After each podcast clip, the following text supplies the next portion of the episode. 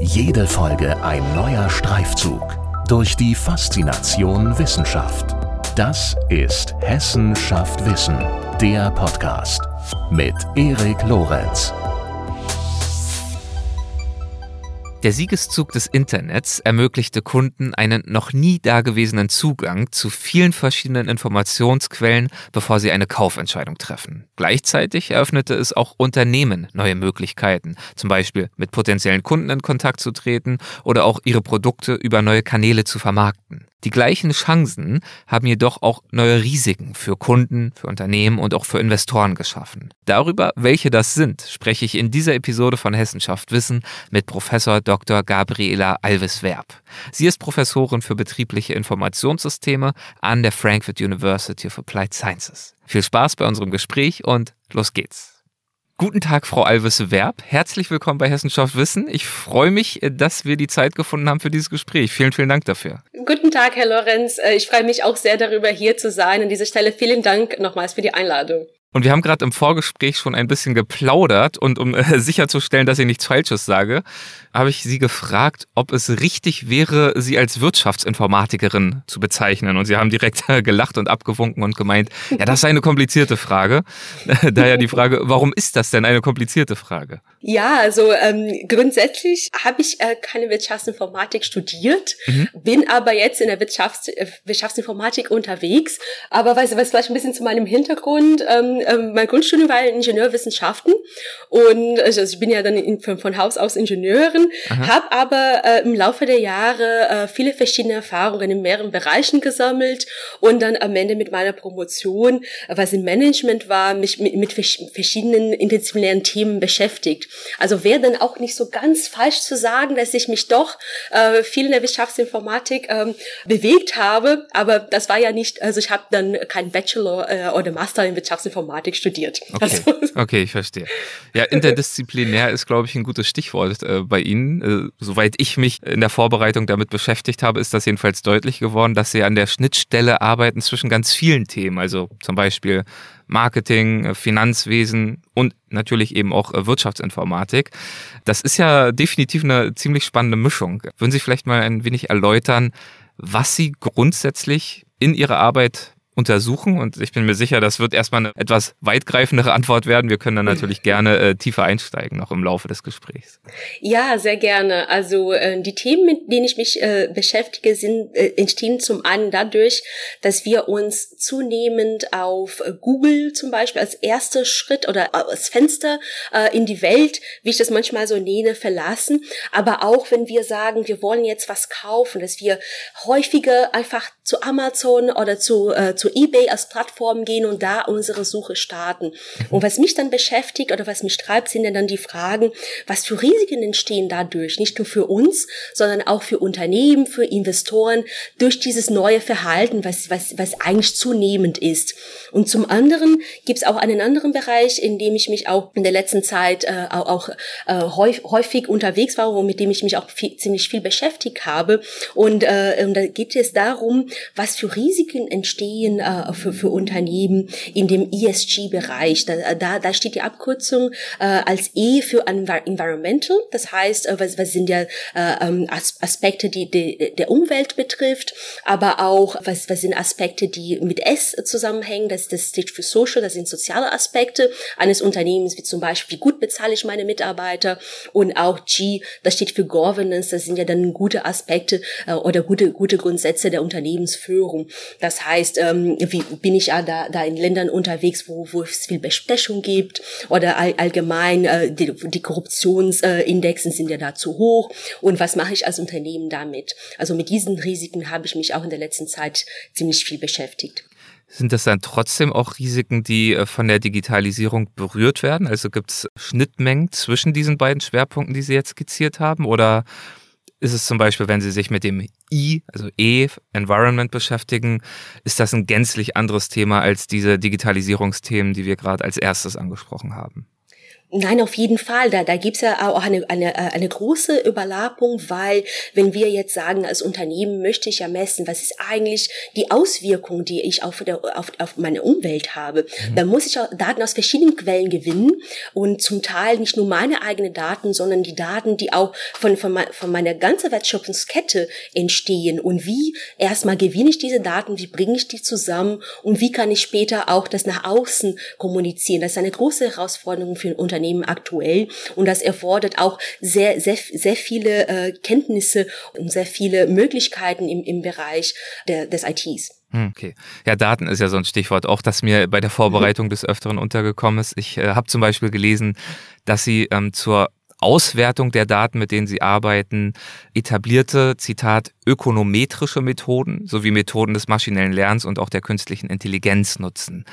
Könnten Sie das vielleicht an ein, zwei Beispielen verdeutlichen? Also was sind das für ökonometrische Methoden? Und gut, maschinelles Lernen, äh, KI, das haben wir alle schon mal gehört, aber wie nutzen Sie diese Methoden, um äh, zu aussagekräftigen Daten zu kommen? Oder diese aussagekräftig zu analysieren? So wäre es vielleicht richtiger. Ja, also zum Beispiel äh, kann ich jetzt hier ein, ein Forschungsprojekt nennen, wo mein Co-Autor und ich uns äh, mit der Frage beschäftigen, inwieweit sind äh, Konsumentenbewertungen, die dadurch entstanden sind, dass Konsumenten Produkte kostenlos bekommen haben, inwieweit, ob erstmal und inwieweit sind diese verzerrt? Das heißt, fallen diese eher positiver aus, als sie sonst ausfallen würden, wenn die, die Konsumenten diese Produkte selbst gekauft hätten. Mhm. Und da sind dann, dann grundsätzlich äh, unstrukturierten Daten. Das heißt, wir reden über Texte, die, die, die diese Konsumenten dann äh, verfasst haben. Und dann ist erstmal die Frage, wie können wir diesen Inhalt ähm, zusammenfassen? Und dafür nutzen wir äh, Deep Learning äh, und, und auch andere, äh, andere Methoden, um erstmal zu verstehen, worüber wir wird gesprochen, wie wird gesprochen, das heißt, welche Aspekte werden in diesen, in diesen Konsumentenbewertungen genannt und werden die eher positiv oder negativ oder vielleicht ein bisschen gemischt äh, erwähnt. Und das, das sind dann die Methoden, die wir nutzen, um erstmal den Inhalt aus diesen unstrukturierten Daten herauszuholen. Und danach, was wir dann damit machen wollen, ist letztendlich zu, zu untersuchen, äh, sind die, diese äh, Bewertungen grundsätzlich positive oder negative aus und wie kann man das auch über die Zeit vergleichen. Und dafür nutzen wir ein, eine ähm, bekannte Methode, was, was ich dann unter diesen traditionellen ökonometrischen Methoden anstufen würde. Das heißt, ähm, Differenzen in Differenzen. Und was wir uns dann mal anschauen, ist, wir, wir untersuchen das Verhalten von diesen einzelnen äh, Konsumenten oder einzelnen Bewerter, äh, bevor sie äh, dem Programm beigetreten sind. Das ist ein Group der Produkttester, kann man so sagen, dass sie, nachdem sie diesem Programm beitreten, bekommen sie verschiedene Produkte kostenlos Die, zu, zur Verfügung, die sie auch dann behalten dürfen, dafür, dass sie eine unabhängige Meinung liefern. Mhm. Und dann schauen wir uns an, sind diese Bewertungen vorher und nachher, also das heißt, nachdem sie angefangen haben, diese Produkte kostenlos zu bekommen, sind die grundsätzlich unterschiedlich. Und da, durch diese Methode können wir auch dann ein bisschen verlässlicher sagen, dass wir den Effekt der Be des, des Beitritts im Club dann messen können und da, und das auch dann kausal ermitteln können. Und, und da ist so, so wie die Hochzeit von diesen beiden beiden Welten, von diesen beiden Arten von Methoden kann man dann da in dieser Situation so sehen. Ah ja, okay. Also ähm, das heißt, äh, ökonometrische Methoden in dem Fall wäre, also simpel ausgedrückt, einfach ein äh, Vorher-Nachher-Vergleich. In dem Fall, ja. ja. In dem Fall ist es eine, eine Methode, die wir nutzen, um diese, um diesen Vorher- und Nachher-Vergleich ähm, so, so, so gut wie möglich zu verlässlich darzustellen, damit wir sagen können, wir können möglichst äh, ausschließen, dass andere Faktoren zu diesen Unterschieden beigetragen haben. Weil bei, so, bei solchen Situationen hat man immer eine Mischung von vielen verschiedenen Aspekten, die am Ende eine Rolle in diesen Bewertungen spielen könnten. Und wie kann man möglichst versuchen auszuschließen, dass dieser Effekt nicht durch andere Faktoren, die wir vielleicht nicht beobachten können, mhm. getrieben wurde. Mhm, okay, gut. Und das äh, analysieren Sie zum Beispiel mit Blick auf betriebliche Informationssysteme. Sie haben ja schon Amazon, Google und so weiter angesprochen. Und Sie sind ja in der Tat auch Professorin für betriebliche Informationssysteme. Den Begriff haben wir, glaube ich, alle auch schon gehört. Äh, trotzdem mal die Frage, was genau ist das oder was genau kann das sein, ein betriebliches Informationssystem?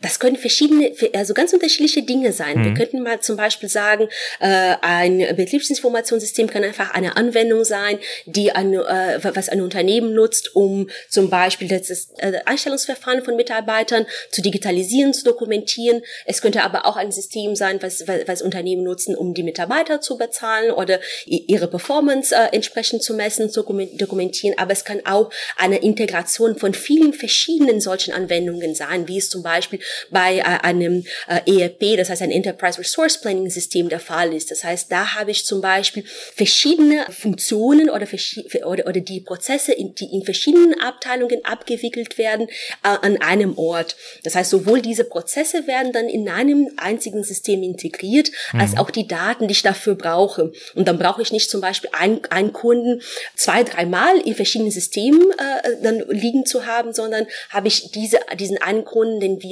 von vorne bis hinten be begleiten und auch, wo wir dann an einem Ort alle Daten dazu sehen können. Das kann dann ganz unterschiedlich aussehen. Okay, also es gibt äh, Beispiele aus dem Management, Unternehmenssoftware, HR, eigentlich zu allen möglichen Themenbereichen bis hin zu übergreifenden Anwendungen, aber natürlich auch große bekannte Plattformen wie die bereits angesprochenen. Eigentlich alles, was in Richtung Software geht, ist oder kann ein betriebliches Informationssystem sein. Verstehe ich das richtig? Ähm, ja, zum Teil äh, brauchen auch alle, alle diese, alle diese Plattformen, die, die bauen auch äh, ihre, ihre ganze Architektur, ihre ganze Lösung auf verschiedene Systeme auf, auf jeden Fall. Hm. Und wie komplex das ist, hängt auch äh, zum Teil davon ab, wie komplex mein Geschäftsmodell ist, aber auch zum anderen, wie groß ich bin. Sage ich mal zum Beispiel die Bäckerei um die Ecke braucht ja nicht so, so eine komplexe ja. Architektur wie zum Beispiel Amazon. Und ist jetzt in dem Fall Amazon das betriebliche Informationssystem oder nutzt Amazon betriebliche Informationssysteme, um seine Plattform zu betreiben? Also Amazon wäre in sich dann kein, kein betriebliches Informationssystem. Sie nutzen, sie sind eine Plattform, ja. aber sie nutzen verschiedene Informa Betriebsinformationssysteme, um ihr, ihr, ihre Geschäfte abzuwickeln. Okay. Genau. Dann habe ich das verstanden, mhm. gut. Und äh, dementsprechend gehört Google jetzt auch nicht direkt selbst zu einem betrieblichen Informationssystem, ist nicht direkt eines, aber trotzdem beschäftigen sie sich in ihrer Arbeit ja sehr ausgiebig mit Google und damit, wie Google ja unser Userverhalten beeinflusst, aber auch welche Chancen und Risiken es äh, bieten kann für Unternehmen, die mit Google arbeiten oder ja einfach von Googles Arbeit betroffen sind, indem sie zum Beispiel in den Suchergebnissen auftauchen oder eben auch nicht auftauchen. Genau, genau. Ja. Das ist äh, ein Bereich, mit dem ich mich äh, schon äh, ziemlich viel beschäftigt habe und äh, wo, wo ich auch ein paar Arbeitspapiere habe. Und da geht's ja grundsätzlich darum, was passiert, wenn unser erster Schritt in die Internetwelt eigentlich bei Google stattfindet. Und wenn es zunehmend passiert, mhm. und da kann ich Ihnen ein paar Zahlen dazu nennen, und zwar äh, je nachdem, welches Unternehmen oder in welcher Branche wir unterwegs sind, kann, kann es unter Umständen sein, dass mehr als 70 Prozent der Besucher, die auf eine Seite kommen, durch Google und genauer gesagt durch die organischen Ergebnisse von Google kommen. Hm. Das ist schon eine, eine, eine, sehr, eine sehr große Anzahl. Ja. Und das, das führt ja dann dazu, dass viele von diesen Unternehmen wirklich auf Google angewiesen sind, um Besucher auf ihre Seite zu bekommen.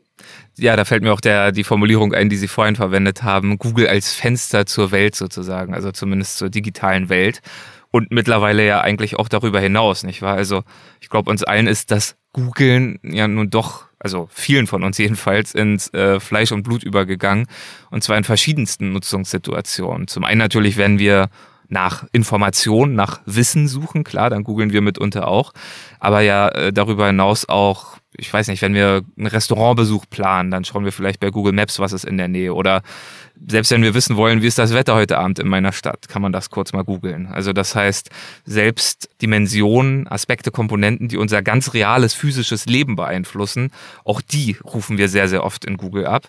Und damit ähm, gestalten wir natürlich sicherlich ein Stück weit auch ja, unsere Wahrnehmung der Wirklichkeit, die uns umgibt. Genau, ja. genau, das, das ist richtig. Das heißt, wir reden nicht nur über die Suche nach Informationen, sondern auch häufig ist ja der Fall, man ist ja äh, irgendwo unterwegs und sagt, oh, wo ist ja die nächste Bäckerei oder wo ist die nächste Apotheke? Und es kann ja unter Umständen sein, dass sie genau hier um die Ecke ist, aber man hat es erstmal mit Google Maps gesucht und falls sie da nicht aufgelistet ist, würde ja. man eigentlich nicht wissen, dass sie da ist. Und äh, genau wie es mir schon mal passiert ist, bin ich mir ziemlich sicher, dass es schon sehr vielen Menschen passiert ist. Das heißt, dass das, das funktioniert funktioniert wie ein Filter, wie ein Gatekeeper, weil was, ja. was uns von, von, von allen möglichen Informationen, die da draußen sind, zum Teil trennt oder zumindest diese Informationen gefiltert bis, bis, bis wir dann eine abgespeckte Version davon bekommen. Mhm. Und dann ist ja die Frage natürlich, äh, äh, in, inwieweit sollen wir uns nur auf diese abgespeckte Version verlassen und inwieweit sollen wir vielleicht auch ein bisschen so unser Netz ein bisschen breiter spannen, um sicher zu sein, dass wir auch eine gewisse Variation in diesen Ergebnissen bekommen. Hm, das ist schon ein wertvoller Hinweis für den Umgang mit Google, auch äh, durch Konsumentinnen und Konsumenten. Denn ja, man könnte ja sagen, ja gut, dann sieht halt der eine oder die eine vielleicht nicht den Bäcker um die Ecke, aber der andere geht dann wieder spontan da lang und dann kommt dann wieder ein Kunde hin. Früher hat man ja Bäcker auch mal entdeckt, ohne dass sie bei Google waren, weil es vielleicht noch gar kein Google gab. Aber der Punkt ist ja eben genau das, was Sie angesprochen haben, diese Filterfunktion, sprich dieser unfaire, in Anführungszeichen, äh, Wettbewerbsvorteil oder Nachteil, dass äh, die Wirklichkeit ein Stück weit verzerrt wird, weil eben einige auftauchen und andere aber nicht und damit eben ein scheinbares Abbild der Wirklichkeit geschaffen wird, das aber eben nicht unbedingt ein objektives, allgemeingültiges Abbild der Wirklichkeit ist, sondern eben bestimmte Dimension, Unternehmen, Informationen ähm, bevorteilt und andere vielleicht auch nicht. Und ähm, dazu ist es wahrscheinlich äh, wichtig zu verstehen, wie die Ergebnisse bei Google generiert werden, nicht wahr? Dass es eben kein, wie gesagt, ich wiederhole mich jetzt, kein objektives Abbild der Wirklichkeit ist. Ja, genau, da, da haben Sie auf jeden Fall recht. Das heißt, es sind keine objektive Ergebnisse in diesem Sinne.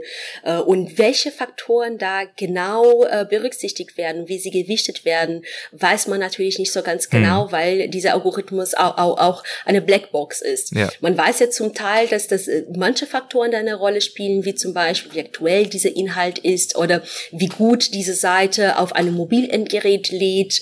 Das heißt, also ab und zu gibt's ja auch schon ein paar Äußerungen von Google dazu, aber allgemein schätzt man, dass es über 200 verschiedene äh, Faktoren, die wir Signale nennen, da eine Rolle spielen. Man weiß ja nicht genau, wie, welche alle diese Faktoren sind und auch wie sie gewichtet werden. Und auch wenn wir beide hier heute herausfinden würden, welche die sind, würden wir morgen oder übermorgen schon mal äh, schlecht da, dastehen, weil diese Faktoren immer wieder geändert werden und deren Gewichtung auch. Und deswegen sieht man auch, dass die, diese Ranks, äh, wie, wie wir sind, diese Platzierungen mhm. auf den Ergebnissen sich auch ziemlich häufig verändern und manchmal mit gravierenden Konsequenzen für die Unternehmen. Ja, wollte ich gerade fragen, weil ähm, für so einen Bäcker um die Ecke ist es natürlich auch schade, ähm, wenn er dort nicht auftaucht. Vielleicht ist der Bäckermeister jetzt auch technologisch äh, nicht ganz weit vorne und weiß selber nicht, wie er dafür sorgen kann, dass er dort auftaucht. Das ist dann natürlich schade.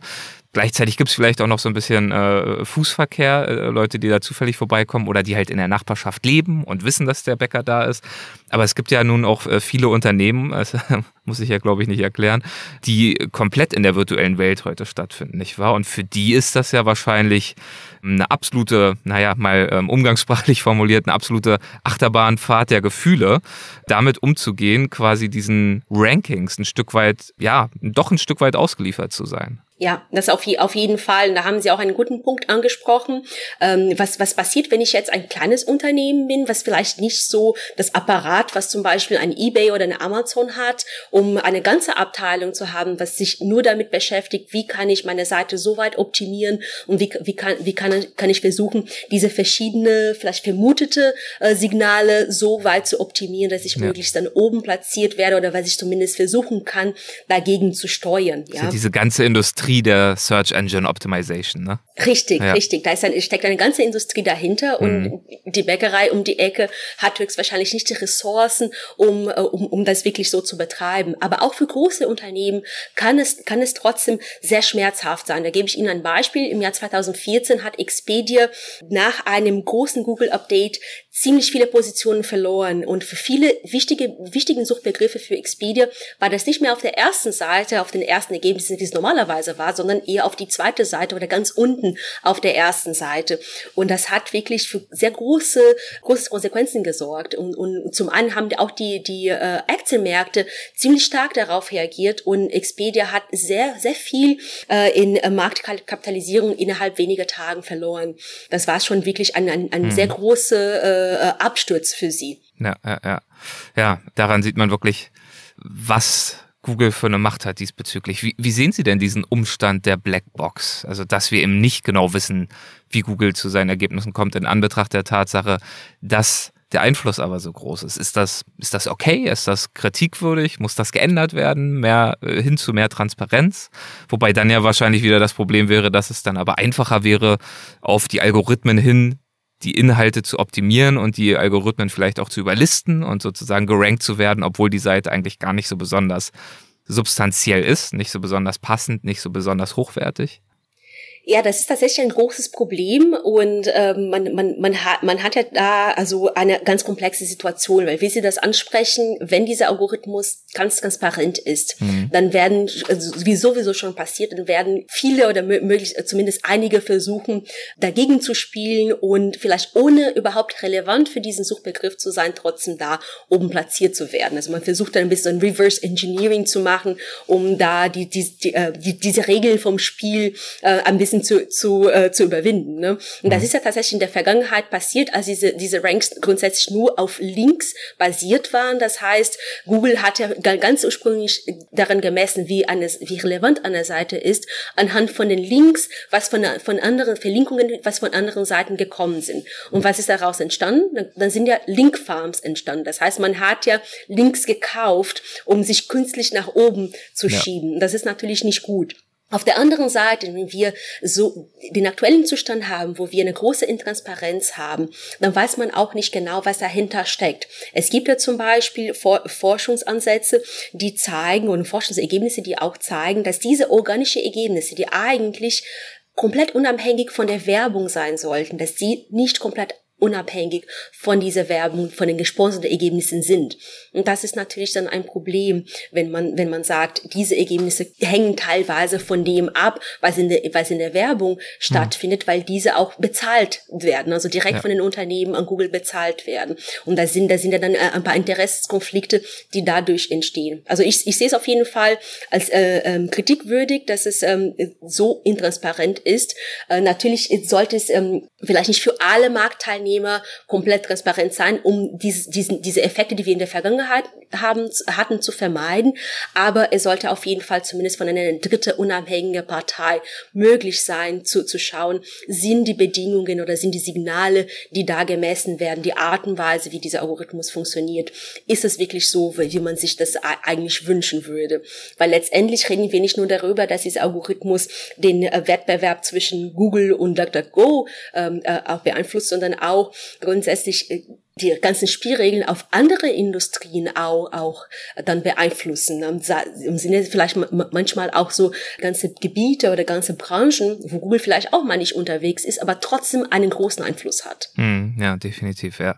Sie haben dazu 2021 auch äh, an einem Working Paper mitgearbeitet. Das hatte den Titel Visibility at Risk, Measuring Firms Risk of Visibility Losses in Organic Search Results. Also da haben Sie das Risiko gemessen, in den organischen Suchergebnissen heruntergestuft zu werden. Also Beispiel Expedia haben Sie ja schon gebracht.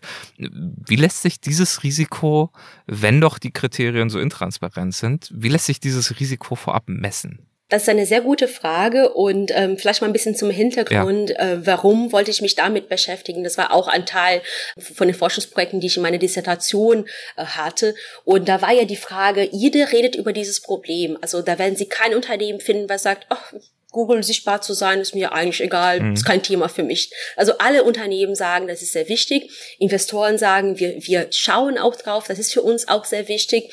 Jeder weiß, dass ein hohes Risiko da ist, dass man von heute auf morgen herabgestuft wird. Aber wie groß ist dieses Risiko? Können wir eine Zahl äh, generieren, um zu sagen, dieses Risiko ist gestiegen oder gesunken? Wie lässt sich über Unternehmen vergleichen oder auch über Branchen vergleichen? Das, das ist dann, dann die Frage, die wir da im Vordergrund hatten. Und was wir dann da, dafür verwendet werden, war ja ein Ansatz, in dem wir einen Sichtbarkeitsindex nutzen. Das heißt, das ist äh, dann eine Zahl, die unter anderem misst, wie, wie wird ein Unternehmen in, in den Suchergebnissen platziert für eine große Anzahl an verschiedenen Suchbegriffen. Das heißt, man, man, man nimmt sich über eine Million Suchbegriffen, die dann ganz populär sind und die äh, dann man dafür nutzen könnte, zu sagen, da sind die üblichen Suchbegriffe, wonach die Nutzer und Nutzer, Nutzerinnen nut, äh, suchen suchen. Mhm. Und da sieht man, wie sind diese Unternehmen dann da platziert. Und dann, dann muss man auch das dafür gewichten zu sagen, äh, Suchbegriffe, die häufiger verwendet werden, sollen auch ein bisschen mehr zielen, Suchbegriffe, die vielleicht so ein bisschen selten sind. Und dadurch entsteht ein Index und mit dem Index hat man erstmal eine Zahl, die sagt, wie sichtbar bin ich über die Zeit. Und auf Basis von diesem Index bauen wir erstmal ein Modell. Das heißt, äh, dieses Modell soll auch vorhersagen, wie wird sich die Sichtbarkeit von, von einem Unternehmen in der Zukunft verhalten. Wird es steigen, wird, wird, wird es sinken? Und auf Basis dessen simulieren wir, was passiert in der Zukunft. Und nicht nur ein, das heißt nicht nur eine Prognose, sondern in einer Simulation mit 50.000 verschiedenen Prognosen. Was könnte zum Beispiel mit der Sichtbarkeit von Expedia in einem Monat, in sechs Monaten oder in einem Jahr passieren? Mhm. Und auf Basis von diesen verschiedenen Zahlen, die man da rausbekommt, kann man dann äh, das Risiko messen, indem man sagt, was ist die Wahrscheinlichkeit, dass Expedia jetzt 20 Prozent oder 30 Prozent von der Sichtbarkeit innerhalb eines Jahres verliert. Oder umgekehrt, mit, äh, mit einer gewissen Wahrscheinlichkeit zum Beispiel, es gibt fünf Prozent äh, Chancen oder äh, es gibt eine Wahrscheinlichkeit von fünf Prozent, dass Expedia bis zu 30 Prozent der aktuellen Sichtbarkeit innerhalb eines Jahres verliert. Das ist dann das Maß, was, was daraus entsteht und das können wir dann, dann wie, wie gesagt nutzen, um zu meinen, zu sehen, ist dieses Risiko für ein Unternehmen gestiegen, gestiegen oder gesunken oder gibt es ja eine bestimmte Branche, die dann mehr diesem Risiko ausgesetzt ist als andere. Und da sehen wir auch zum Beispiel, dass Nachrichtsportalen äh, deutlich weniger Risiko haben als zum Beispiel äh, Unternehmen, die im, in, äh, mit Online-Spielen unterwegs sind. Oder zum Beispiel, äh, wenn, wenn wir jetzt sagen, so, so Portale wie eBay, wie Amazon, die äh, sind auch so die, diesem, diesem ähm, höheren Risiko ausgesetzt als zum Beispiel öffentliche Webseiten, zum Beispiel von Behörden. Und, das, da, und da sieht man, wie, wie diese Unterschiede dann entstehen. Ja, Wahnsinn. Ja, spannend, sehr, sehr spannend. Ähm, insbesondere ja auch, weil, wir haben es jetzt ja schon ausführlich diskutiert, die Auswirkungen einer solchen Hoch- oder Herabstufung ähm, ebenso gewaltig sind. Und auch damit haben sie sich ja beschäftigt. Ich glaube, das war noch ein Jahr vorher in einem anderen Working Paper. Da haben sie den Zusammenhang analysiert äh, zwischen der organischen Sichtbarkeit in Suchmaschinen und dem Aktienwert. Ähm, Expedia haben sie als Beispiel schon äh, angesprochen. Lässt sich das verallgemeinern, mhm. wie stark dieser Zusammenhang ausgeprägt ist generell? Äh, ja, und tatsächlich, was, äh, was dann diese Studie äh, so motiviert hat, war zum einen ähm, die Tatsache, dass, dass, dass man da dann äh, so diese Einzelfälle überall gesehen hat, also Expedis A1 von, von, von, von diesen äh, verschiedenen Unternehmen, wo man auch gesehen hat, dass es tatsächlich so eine, eine schnelle Reaktion der, der Aktienmärkten auch gab, aber zum anderen, weil es in der anderen Studie uns dann klar geworden ist, dass wir immer tiefer in die Analysen eingestiegen sind, dass äh, die, äh, die Veränderung der Sichtbarkeit und vor allem die Veränderung in diesem Risikomaß tatsächlich wie ein, wie ein Frühwarnsignal dienen konnte. Mhm. Und dann stand ja mal die Frage, wie, wie, was sind vielleicht die Mechanismen, die dahinter stecken?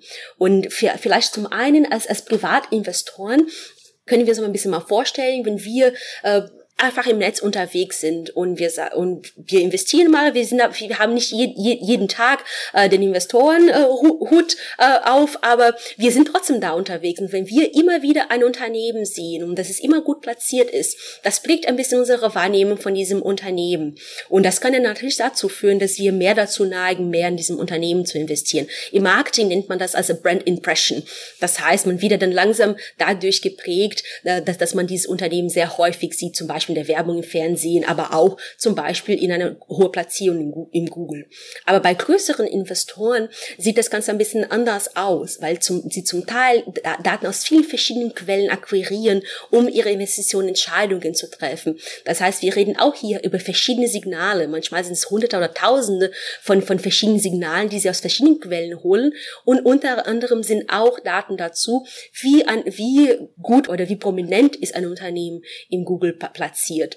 Und das, da haben wir uns auch mal gedacht, na ja, das könnte eigentlich dann als ein Frühwarnsignal auch für Investoren dienen, zu sagen, wenn ein Unternehmen ganz gut platziert ist, dann hat dieses Unternehmen auch eine gute Chance, neue Kunden zu akquirieren oder auch die aktuellen Kunden weiterhin zu behalten, um dadurch auch mehr Umsatz, mehr Profit zu generieren, was auch natürlich im Interesse der, der Investoren ist. Aber wenn man sieht, dass dieses Unternehmen plötzlich nicht mehr da sichtbar ist, dann hat dieses Unternehmen eher so schlechte Karten, zumindest ist, in der nahen Zukunft die, äh, wieder den gleichen Umsatz zu generieren. Da muss man natürlich auch berücksichtigen, dass es auch ein dritter Faktor eigentlich beide Tatsachen äh, auch äh, beeinflussen könnte. Man könnte mal sagen, naja, grundsätzlich sehr gute Unternehmen könnten sowohl sehr attraktiv für die Investoren aussehen, als auch sehr gut im Google platziert werden. wie kann man diese Effekte voneinander trennen?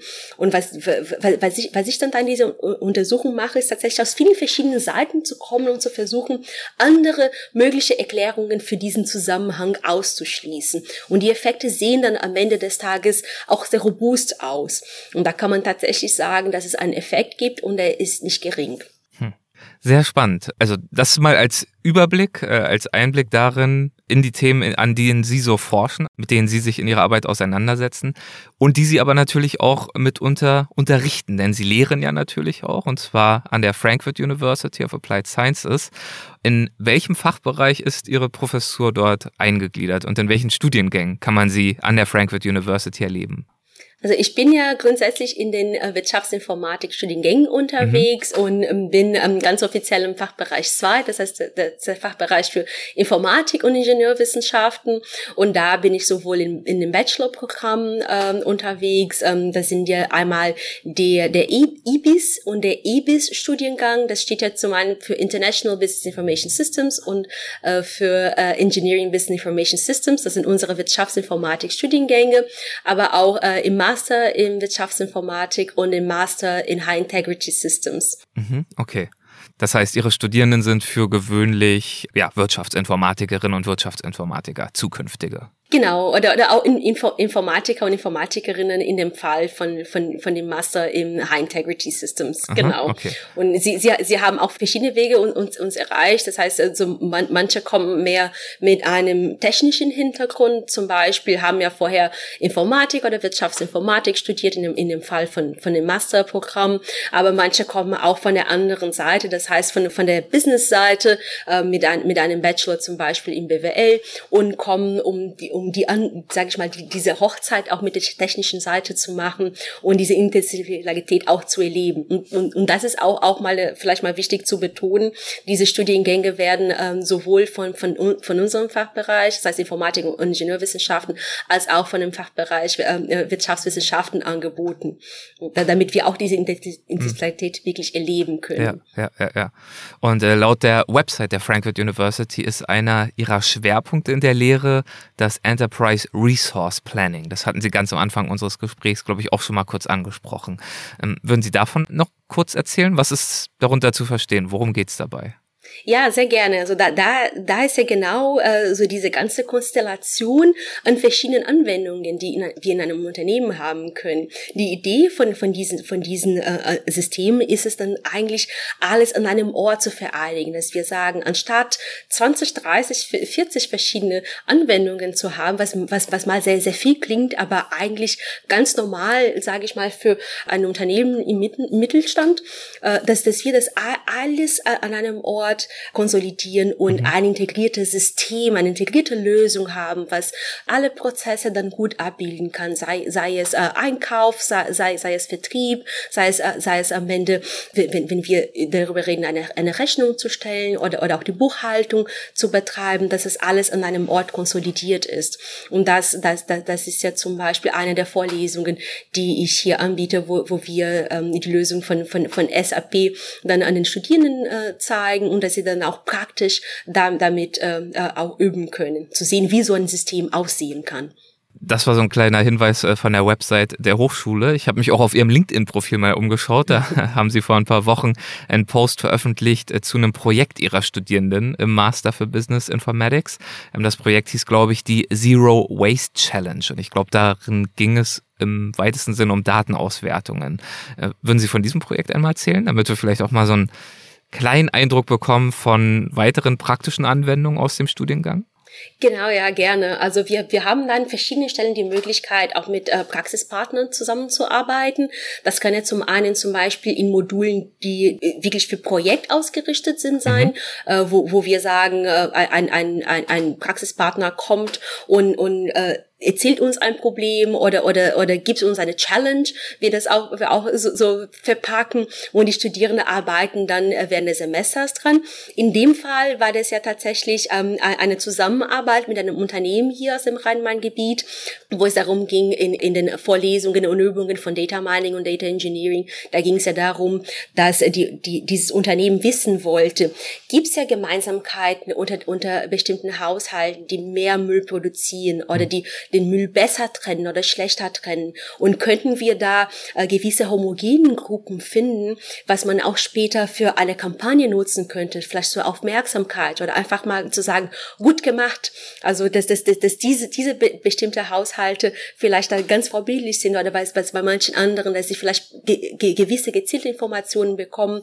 Wie können sie ihren Müll besser trennen oder wie können sie da ein bisschen besser aufpassen? Da ging es ja grundsätzlich darum, klingt nach einer einfachen einfachen Frage, aber am Ende gar nicht so einfach. Vor allem wahrscheinlich in der Methodik nicht, ne? Also an die richtigen Daten ranzukommen und die dann auch aussagekräftig auszuwerten. Richtig, also zum einen sind echte Weltdaten ganz anders als die Daten, die man, sage ich mal, äh, für Übungen nutzen würde, mhm. wo das alles so ganz schön sauber ist und da gibt's ja keine Unstimmigkeiten. Also echte, e, echte Weltdaten sehen ganz anders aus. Das ist schon mal die erste Herausforderung, mit denen uns, sich unsere Studierenden dann, dann, dann äh, auseinandersetzen müssen. Und das versuchen wir dann auch dann wirklich so realistisch dann zu zeigen, weil was, was erwartet sie danach da draußen, wenn sie sagen, ich werde jetzt ja wirklich mit echten Daten arbeiten und versuchen, ein, ein Unternehmen dann Informationen Informationen zu liefern, was für, für die Entscheidungsfindung da genutzt werden. Ne? Also zum einen das und zum anderen auch, weil äh, die Challenge dann auch sehr offen war. Das heißt, sie könnten auch andere Datenquellen nutzen, zum Beispiel öffentlich verfügbaren Daten zu Gebäuden, zu Straßen oder, oder auch zum Wetter. Sie könnten äh, ganz kreativ damit umgehen und sagen, wir nutzen auch verschiedene andere Daten, um zu versuchen, dieses Müllaufkommen zu erklären oder um, zu, oder um diese Unterschiede zwischen den Haushalten oder Regionen zu erklären. Und das hat ja dann natürlich das das Ganze sehr lebendig gemacht, weil jede Gruppe eine, einen anderen Lösungsvorschlag bringt und die Summe von allen dann äh, auf, auf jeden Fall zu, zu sehr, sehr, sehr viele Ideen, sehr viele Impulsen äh, im Unternehmen geführt hat. Hm, sehr schön. Lässt sich sagen, was einige der Ergebnisse waren? Also welche Ähnlichkeiten, Sie haben von den homogenen Gruppen gesprochen, die vielleicht dann stärker oder schwächer im äh, sind. Welche Aspekte das sein können, die diese Gruppen dann vielleicht gemeinsam haben oder worin sie sich auch unterscheiden?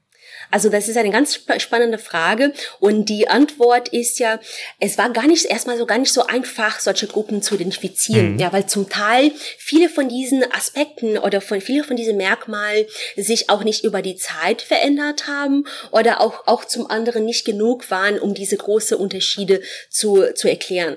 Was die Gruppen auf jeden Fall dann auch gefunden haben, ist ja, dass zum Teil das Müllaufkommen auch auch zum Teil von manchen abgeleiteten Interessen äh, das war, das war nicht haushaltbezogen, sondern eher so auf ähm, größere äh, Zellen. Das heißt, es ist eine Kollektion von mehreren Haushalten. Dann, ähm, also, dass, dass diese Interessen, sei es zum Beispiel, weil es ähm, in, in bestimmten Haushalten mehr online eingekauft wurde, dann bedeutet das, das wurde auch viel mehr Papiermüll produziert. Und das hat man auch dann gesehen, da, da, da gab es einen bestimmten Zusammenhang da.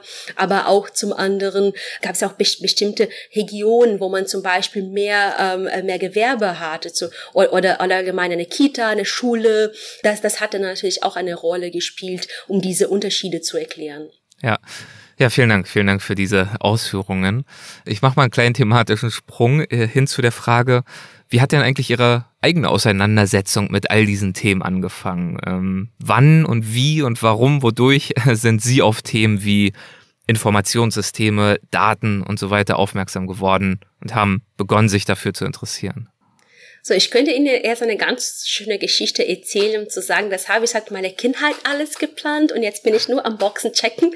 Aber die Wahrheit ist es ja, dass die, die, die, die meisten von, äh, von, von diesen Interessen oder von, von, von diesen Möglichkeiten, an diesen Themen zu arbeiten, sind einfach entstanden. Mhm. Also ich sage es mal zum Beispiel, die, die Beschäftigung oder, oder das Interesse an, äh, an Informationssystemen wurde auch zum Teil dadurch getrieben, dass ich mein erstes Praktikum bei IBM gemacht habe und da bin ich dann auch jahrelang geblieben und äh, kon konnte auch zum Teil das, das wirklich dann vor Ort erleben und auch an verschiedenen IT-Projekten und, und Systemimplementierungen auch teilnehmen und das hatte dann äh, auch mein Interesse in dem Bereich schon ziemlich viel geprägt. An, andere Interessenfelder äh, sind einfach dadurch entstanden, dass ich mich mit, mit Kollegen oder auf Konferenzen unterwegs war, dann äh, mit verschiedenen Leuten geredet habe und, und einfach gesehen haben, dass das ist ein wichtiges Thema, das begeistert mich und ich möchte mich mehr damit beschäftigen. Und äh, ich glaube, da, daraus ist auch ein bisschen diese Kollektion von vielen verschiedenen interdisziplinären Themen äh, entstanden, weil ich mich einfach für, für, für, diese neuen Ideen begeistert habe. Ja, ja, ist ja ein gutes Zeichen, wenn Sie so interessiert sind, dass Sie auch äh, gerne mal nach links und rechts abbiegen und sich jetzt nicht vielleicht verfrüht in irgendeine einzige Nische ähm, vertiefen.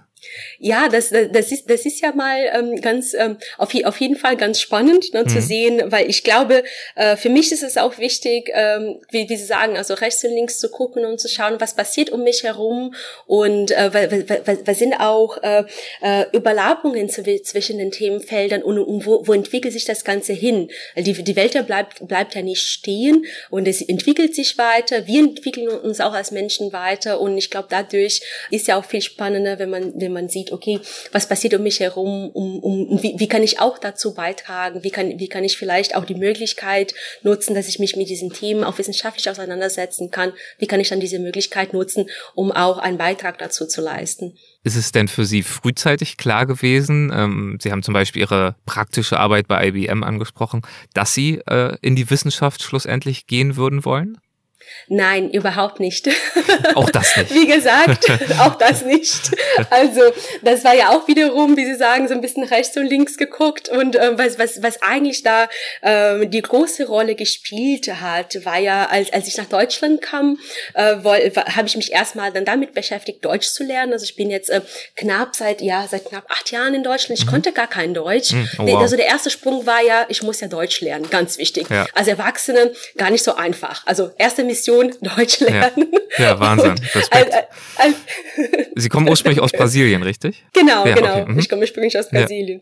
Ja. Und äh, als ich das einmal dann halbwegs ähm, äh, im Griff hatte, habe ich ja gedacht, okay, gut, was ist denn der nächste Schritt? Und ich wollte eigentlich einen Master machen. Und so hat die, die ganze Geschichte angefangen. Da kam, kam ich auf eine, ähm, äh, eine von diesen Informationsveranstaltungen an der Uni hier in Frankfurt an der Goethe-Uni. Ähm, habe ich dann ähm, bin ich ins Gespräch mit dem äh, äh ehemaligen äh, Dekan vom Fachbereich Wirtschaftswissenschaften äh, gekommen und er hatte mich dann darauf aufmerksam gemacht, dass, dass, dass die Goethe-Uni auch ein äh, strukturiertes PhD-Programm hatte. Mhm. Und was, was für mich erstmal, also das, das war ja gar nicht, sage ich mal, in, in diesem Blumenstrauß von Möglichkeiten, die ich erstmal betrachtet habe, das war ja gar nicht dabei. Und ähm, er hat mich auch dazu ermutigt, ähm, mich, mich drauf zu bewerben, hat mir auch ein bisschen erklärt, wo, worum es ging. Und ich dachte erstmal, ja, warum nicht?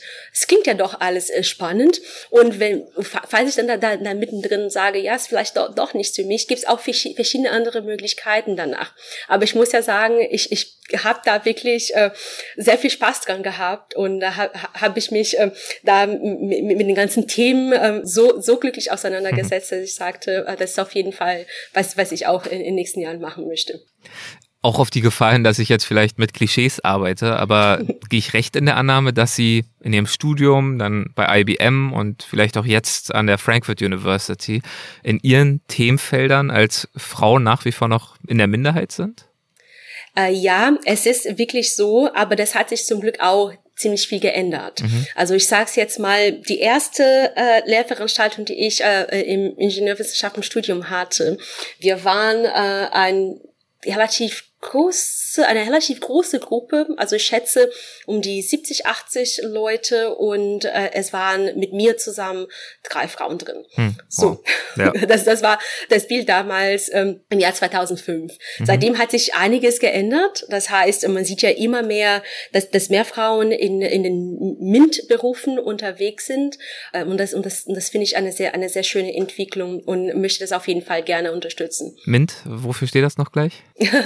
das, das, das, das sind ja dann in dem, in dem Fall die technischen Berufe. Mhm. Und ähm, da, äh, da würden wir zum Beispiel darunter die Informatik zählen, aber auch die, ähm, die Ingenieurwissenschaften, Studiengänge, Chemie, Physik, Mathematik.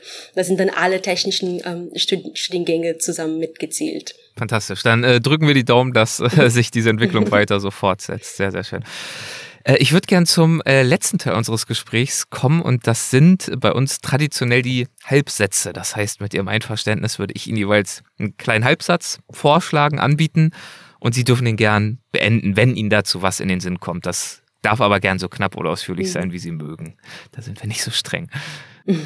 Am Themenbereich betriebliche Informationssysteme begeistert mich nach wie vor. Dass ich zusammen mit den Studierenden über die Themen reden kann, wie können wir zukünftig Lösungen bauen und, und verwalten, die Unternehmen helfen, bessere Entscheidungen zu treffen. Eine prägende Erfahrung in meiner Karriere war für mich mein Doktorandenstudium. Ja, glaube ich. Eine große Herausforderung. Ja, ja. Was war daran die größte Herausforderung? Ist mir natürlich klar, dass das grundsätzlich sowieso eine riesige Herausforderung ist. Aber hat da was, stach da was hervor? Ja, da waren zwei Sachen. Zum einen, ähm, weil ich ähm, fachlich aus einer anderen Richtung mhm. kam, waren viele Themen, die für viele von, von, von meinen Kommilitonen äh, schon eher so eine Wiederholung waren und dann natürlich auch auf, auf, auf einem höheren Niveau. Aber sie, sie hatten eine Basis, die ich nicht hatte als Ingenieurin. Ja. Und da musste ich natürlich kräftig nachholen. Das war am Anfang eine große Herausforderung. Und zum anderen war es auch, weil ich schon seit sehr langem in der Praxis war und seit sehr lang mein Studium fer fertig abgeschlossen hatte, dass manche Themen, die ich als Ingenieurin zwar im ersten oder zweiten Semester gemacht habe, die waren natürlich nicht mehr so frisch im Kopf, hm. wie die ganzen ähm, Al Al Algebra-Operationen und Matrizen zu, zu berechnen. Das war ja natürlich nicht mehr so ganz frisch im Kopf und ja. das müsste ich dann all, alles nochmal ähm, also grund grundsätzlich ähm, nachholen ja, ja, oder hm. zumindest wiederholen. Und das war ja eine große Herausforderung für die kurze Zeit die man hatte, um in diesen Themen einzusteigen.